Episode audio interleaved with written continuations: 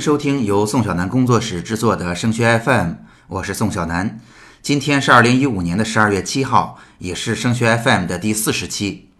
升学 FM 是一档与高中的家长和考生分享与高考、留学有关的信息与经验的播客节目，实用接地气是我们的标签。请大家搜索升学 FM 的 QQ 群来收听节目，这也是您收听最新内容和参与互动最简便的方式。升学 FM 高考群的群号是二七四四二零幺九九，升学 FM 留学群的群号是三四幺五二九八七五。现在十二月就会面临理综的合卷了，那正常理综合卷之后呢，其实还是有很多，尤其是在答题技巧方面的陷阱要留给同学们去解决的，嗯嗯，对吧？那现在。那我们就请张老师来给大家分享一下理综合卷之后，我们可能遇到哪些问题，以及我们在这之前最好能做好哪些相应的准备。嗯嗯，好的。呃，如刚才宋老师所说啊，我们进入十二月的复习以后啊，就要面临我们这个理综啊要合卷，嗯，然后呢需要我们这个应对合卷以后的诸多问题。嗯，实际上呢，在合卷之后啊，还有一小块我们还是要分卷考。呃，这是因为我们。这个市市里组织的教研室的这个大规模的考察的时候啊，可能还是要分开，呃，所以呢，我们合卷呢是这个怎么说呢？有一个分分合合的一个过渡的过程，大概有一个来月，呃，一个月以后呢，就进入真正的这个没有分卷只有合卷的程度。嗯，目前呢，我们已经进行了这个第一次或者是呃有那么两三次啊，这个合卷的一个考察，而两三周以后呢，三诊呢面对的就是这个。真正的大型的这个合卷的一种这个考察模式，完全模拟这个全真的高考了。嗯，那么普遍的这个看咱们同学们这个答题的情况呢，嗯，应该说呢是还有不少冲击，这里面还有很多的问题需要解决。呃，以前呢我们也做过试验啊，就是如果三科这个分卷考的话，嗯，和这个把它合成一科考啊，嗯，相比可能这个分值上要差三十分左右。嗯，这是一个很恐怖的事情，所以呢，能不能有效的把这个，嗯，咱们的理综合卷的这个答题技巧啊，嗯，磨练到位了，对我们的同学这个最后的理综得分啊，甚至高考得分排名啊，都很重要。那今天呢，就详细的跟大家聊一聊这个关于高考理综答题的一些具体的细节问题啊。嗯，一般来讲，这高考理综试卷是很难得高分的，主要是因为理综的这个题目啊比较多。一张试卷将物理、化学、生物三门学科拼在了一块儿，嗯，而且呢，这些题目啊都，呃，全新的情境之下，而且难度也比较高，这个对很多同学来讲不是很好的把握。嗯，现在的分值呢，这个依然是采取咱们新课标全国卷的这个分值，大概是，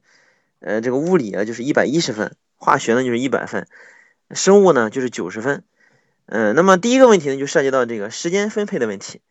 需要合理的分配咱们考试的时间。那么理综呢，它的考察是在这个高考第二天的上午九点到十一点半，两个半小时，一百五十分钟。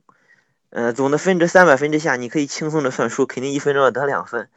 那么两两分的分值呢，就需要这个一分钟来完成。那么这样的话，呃，物理呢，这个一百一十分，那就是五十五分，五十五分钟。化学呢，那就是一百分的分值，那就是五十分钟。生物呢，九十分的分就是四十五分钟，但如果真样真按照这样的这个方式来分的话呢，这个物理肯定就做不完了，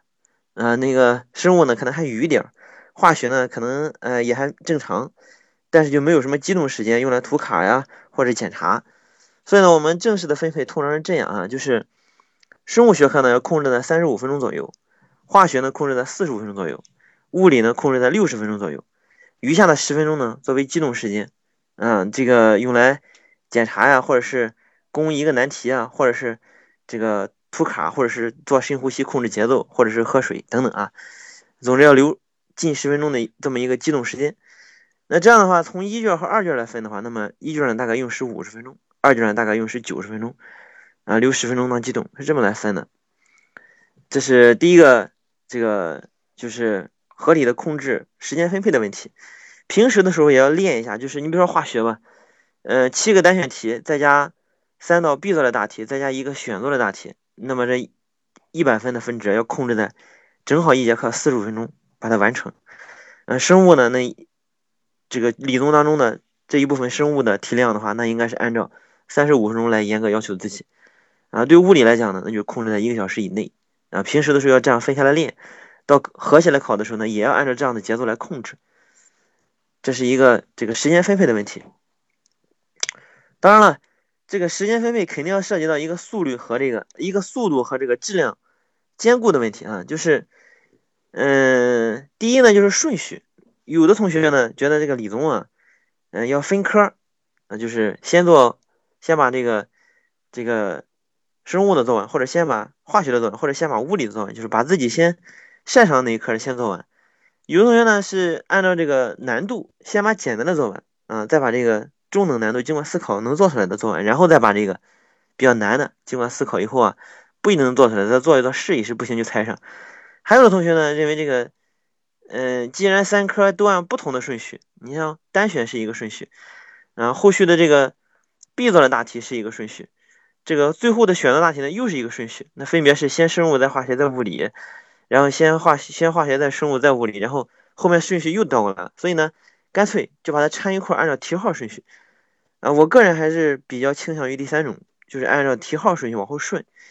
啊，因为很少有同学能有时间啊，就是把这个题目分层次啊，或者说分学科这样来作答。这样的话各有利弊，但是整合来讲啊，我们也做过类似的相关的这个数据分析。发现还是按照题目题号顺序往后顺，这个是相对来说最靠谱的一种。这样的话，遇到那些不会做或者拿不准的问题，就自行的先猜上啊。注意，一定是先猜上啊，不要等到最后啊，我留下时间来再做，那是不可能的。因为通常都是这个程度比较好的同学，勉强能剩几分钟；一般中等或者中等以下的，也就是勉强做完，甚至做不完，是这么一种啊情况。所以就是一次成型。啊，然后从题号的第一个开始顺到最后一个，遇到不会的就把它猜上，这是一个比较靠谱的做法。再一个就是这个过程当中啊，嗯，一定要有这个速度意识，因为平常的做题的时候，不管是高一、高二还是高三的前半段，我们在复习的过程当中，对于这个速度啊，还没有提高到应有的那个重视程度上。很多同学在平时练习的时候，包括晚自习啊、周末啊等等啊，就没有一个紧头，嗯，老师。做到几点算几点，用多长时间算多长时间，其实并不是这样的。呃，有些时候啊，这个在适当的紧张之下，把这个速度提到最快，其实对这个总的这个质量影响不会很大。嗯，所以呢，平常的时候还是要注意这种速度的训练啊。所以第三个方面呢，就是讲这个速度的训练啊。做题的时候一定要稳住心态啊，要扣住稳、准、狠三个字。嗯，答题的时候啊，可以快一点，但是在审题过程当中一定要慢一点。仔仔细细的，尤其是每个学科啊，每个这个题型呢，就前几个题啊，前几个题，事实证明啊，这个前几个题的切入啊，往往是存在一定的陷阱，而且这个面儿啊，嗯，比较宽，虽然深度不大，但是面儿比较宽。这个很多同学的在这个一种习惯性的惯性思维支配之下，觉得，嗯，是不是前几个题比较简单，可以快一点？实际上，就恰恰被这个这种心态给给给击中了啊，这就导致了一些比较简单的题。就把这个分值啊给弄丢了。再一个呢，就是，呃，答题虽然要尽量的快一点，但是一定要准，一定要准啊！因为从这个规范性来看啊，嗯，每次考完试，不管是这个，嗯，咱们平常的考试，还是最终的这个高考啊，总是有很多同学啊留下了诸多遗憾。当然，我说的遗憾啊，并不是说你啊真正的这个知识点没掌握，这个就是不会，真正不会那也没什么遗憾。关键的是另外两种情况啊，第一就是会。但是没时间做了，这是速度没跟上啊，没练出来。第二，就是呃也也也会，然后速度也跟得上，也有时间做，但是最终写出来那个答案啊，呃根本就不标准、不规范、不规范。一方面来自于审题就没有搞清楚出题人的意图，审的时候啊，要么想多了，要么想少了，要么想偏了。再一个就是答题这个规范性啊，呃就出现了就是这个这个，当然。有一些可能比较难啊，但是呢，好不容易想出思路了，但是一高兴坏了，最后又把啊这个表达的格式写错了，把这个数算错了，啊把这个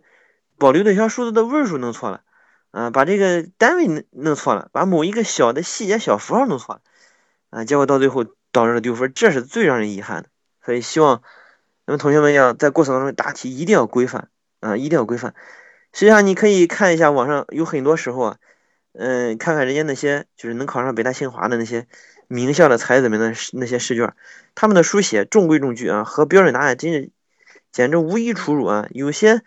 甚至这些这个英语的作文啊、语文的作文啊，都写的就跟印刷体一样啊，非常非常让人钦佩啊！所以这样的你看，老师在改卷的时候都忍不住就要打满分。所以这个在这方面啊，这个嗯导致的这个分值差别特别特别的大啊！再一个就是嗯书写吧，你像。有同学这文字表达不严谨啊，物理、化学、生物专业术语不够规范啊，解题步骤不够完整啊，逻辑推理不够严密啊，是吧？计算结果刚才说的啊不准确，啊，书写的太潦草，涂改的太多啊，甚至卷面太脏啊，这个都影响了他的得分，是吧？你比如说化学，是吧？它有有很多专有的名词，有的甚至在里面出现了汉字的错别字，啊，你像化学里面有很多方程式，这方程式有些同学都，呃，有很多的小的符号，像气体符号、沉淀符号啊。配平没配平啊？条件有没有把握好啊？嗯，这里面有没有化成最简整数比啊？标注的条件是不是完整的都用上了呀？很多啊，小的地方出现问题啊。你像这物物理上啊，语言描述不准确啊，字母符号没有说明啊，对吧？很多推理都缺乏依据啊，等等等等啊。所以平常过程当中一定要养成良好的答题规范的习惯。再一个呢，就是这个，嗯，怎么说呢？整体来上来来讲啊，就是。要排除杂念，充满信心，轻松上阵。怎么说呢？就是，呃，这这一点我觉得非常非常重要。因为在高考题当中啊，几乎所有的这些大的这个题型啊，就是一一一整块的这种，都扣上了一个新的情境，呃，起点很高，或者是某一个教授手头正在研究的某一项，嗯，这个呃科研领域的一个比较比较热门的一个领域当中的一一小块，起点非常高啊，可能有同学一看就懵了，这根本就不会这个。然后就默认自己做不出来，然后就开始做了半天，然后确认自己，哎，你看我说真的做不出来，是吧？就心安理得的就就没分了。实际上，它的落点往往很低，就说它在和基础知识的这个过渡衔接方面啊，嗯，没有什么门槛，你可以直接把以前的东西拿过来用，而且在这个思维场这个容量上，嗯，都不是很大。你只要把这个他给的信息把握好，然后进行适当的逻辑推理，就能得出结果。而且这样的结果往往没有什么陷阱，就说你只要是胆子够大，有这个魄力去写，只要写上基本上都有分。结果呢，很多同学就在一种懦弱心理的这种暗示之下，呃，一个就是没有胆量去做，再一个话做的话就本着去蒙，就本身就开始从一开始就打算去蒙，能能得几分得几分，就这种态度去做题，结果到最后这个分就没有了。还是建议大家做这样的题的时候一定要。嗯，就是就像做阅读理解一样，要大着胆子去做，啊，还是撑死胆大的，饿死胆小的，是吧？你就是，嗯，默认自己会，本着自己一定能做出来的态度，踏踏实实的去进行分析，到最后就一定能够出相应的结果，是这个样子的。其实对于这个理综来讲啊，很多时候我们在高中阶段所遇到的各种方面的问题，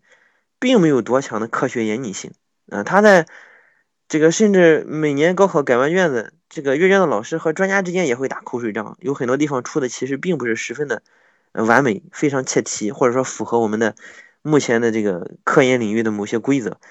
它只是在这个阶段吧，它提供一种嗯情境，然后嗯让同学们能够通过自己的这个逻辑思考得出一个最简单的结论。你比如说选择题吧，所有的单选都是找最佳选项啊，并不是说。一定符合科学理论依据的那一条，他是找这个所有的选项里面最靠谱的那一个。啊，有的时候你会发现，通过正向的判断能够选出其中一个选项，但是另外三个到底是怎么错的，根本就看不出来。或者说通过逆向的排除把其中三个排除了，但是那个对的是到底是怎么对的，也推不出来。那这种情况是经常出现的，在大题当中也是经常出现的。它为什么是这个样子而不是那个样子？那么其实最高原则并不是你脑子里的啊科学真理，而是在这个题题意当中的出题者的意图。有的时候你会感到很无奈，你明知道这样可能不一定对，但是你就得按照这个出题者的意图来。当然，高考它还是要尽量的符合绝大多数人的一种啊这个通识的理解啊。当然我说这个意思就是，如果他在题干当中描述说这道题就按一加一等于三算，OK。那么我们就得按照一加一等于三来理解，啊，这就是我说的要充分领会出题者的意图，在过程当中呢，还是要啊排除杂念，轻松上阵，啊发下卷子以后啊，嗯，一定要先把卷子从头到尾呢捋一遍，看有没有这个嗯印刷错误，也自己心里对这些题目有一个感性的认识，然后把这个答题纸上个人信息填妥准确。嗯，当然，实际上一般发下草稿纸到发下卷子之间还有几分钟，这几分钟呢，你可以干如下几个活，比如说，我可以把元素周期表默上，可以把物理上的简单公式捋一捋，可以把生物上的一些专有名词列一列，这都是可以的，只要老师不反对的事情都是可以的。当然了，你也可以借此机会啊，小憩几分钟，做几下深呼吸，是吧？闭上眼睛啊，然后全身放松一下，控制一下节奏，对吧？当然，在过程当中，如果你已经觉得，哎呀，脑子一片空白，都乱套了，什么都想不起来，什么都没有了。这说明啊，嗯，你已经达到一定的境界了。这个时候不要慌张。实际上，人坐在高考考场上考理综的时候，都是这样的境界，啊，嗯，很紧张，很正常，想不起来也很正常。这个时候就需要你深呼吸，调整一下，啊，然后呢，嗯，或者说换几道题做一做，然后再做这一道题，都是这样的。一旦切入状态区之后。就没有心思再去考虑自己这个心情的问题了。你会发现，自己在这种适度的紧张之下，应该是能够充满自信，应该是能够啊斗志昂扬，也要做适当的这种自我的啊这种这个这个积极方面的安慰啊。因为我不会做的题，可能别人也不会做，是吧？我会做的题呢，可能他们还会出错。那我呢，只要能够把我会做的题，然后踏踏实实的做好就可以了，然后能迅速的稳定情绪，进入角色啊。通常呢，这个头脑清醒，嗯，然后保持这个一定的这种，嗯，这个这个理性的逻辑分析，吃透了题意，然后呢，了解了各个题的这种，就是老师在改卷的时候这种分值分配，什么意思呢？就是你看这道题，如果是标准答案的话，它应该是怎么个分法啊？每个步骤的得分大概是怎样的？就算是我最终的结果得不到，那么我可以从里面得到。哪些步骤分，这些都是应该是非常明确的啊。那么要明确的设计出解题的方法步骤是吧？不仅要准要快，而且答的一定要规范。基础的题呢，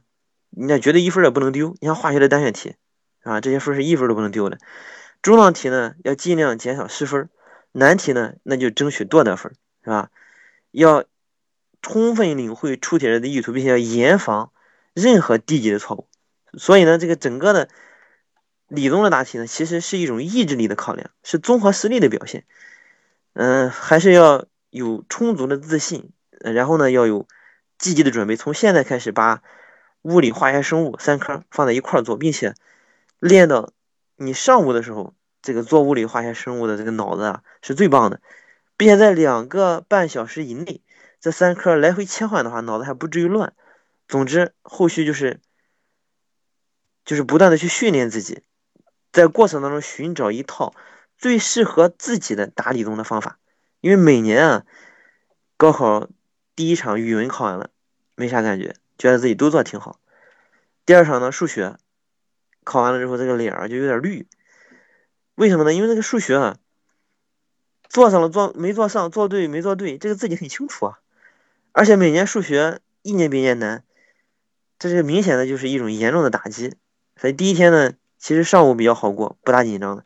到了下午就很难过，晚上可能就睡不着觉。然后到第二天做理综的时候啊，那就已经心存忐忑。然后做完理综之后才发现，其实真正的到了理综啊，才觉得大势已去。昨天考完数学的沮丧，那沮丧的有点太早了。实际上，这个理综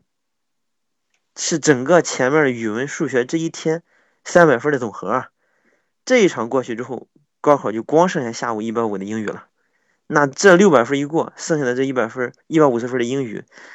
那基本上就是凭惯性往前推了。这一场反而是最放得开的，嗯，但是这一场已经是前面六百分都放过去了，所以还是请咱们所有同学们从现在有这种考试意识，有一种仪式感啊，就是你在这个平常晚自习或者是在这个平常学校里组织的理综训练，或或者是。在家里自行进行理论训练的时候，啊，一定要有这种，嗯，仪式感。然后呢，真正的把它当成考试一样，来训练自己的这种节奏、顺序、时间分配，然后答题的这种合理的这种，啊，这个难度的安排、规范性的安排，啊，这种速度和效率兼顾的这种安排啊，到最后，到最后啊，训练那么十到二十次以后啊，可能就同学在过程当中能够弥补在最开始我说的分开考会比合卷考多考三十分的这个差距。有的同学甚至能从过程当中能够得到更多的分，就是三科加起来考的比单科考的还要好，因为他已经习惯把它当成一科来处理了，习惯把它当成一一场考试来应对了。到最后，这种技巧、这种惯性的这种模式，会为自己增添更多的分值。所以在此也希望咱们的所有的家长们、同学们有意识的在这里面不断的去摸索和总结。最后，祝福大家理综能够考得更好，能够得更多的分儿。谢谢大家。那可能大家还不太知道哈，最近两天张老师的工作也非常的忙碌。今天我们录音之前，张老师还在医院挂水，所以我们在这儿也要谢谢张老师。如果您觉得本期节目很实用，欢迎您把它分享到 QQ 群、朋友圈或者 QQ 空间，让更多家长受益。您可以通过 QQ 群与我们取得联系。升学 FM 的高考群是二七四四二零幺九九，升学 FM 的留学群是。三四幺五二九八七五，在这里，您不但可以收听最新的节目内容，宋小楠工作室还为您准备了直播课程和个性化的咨询。升学 FM，让我们在孩子升学的日子里相互陪伴。我们下期见。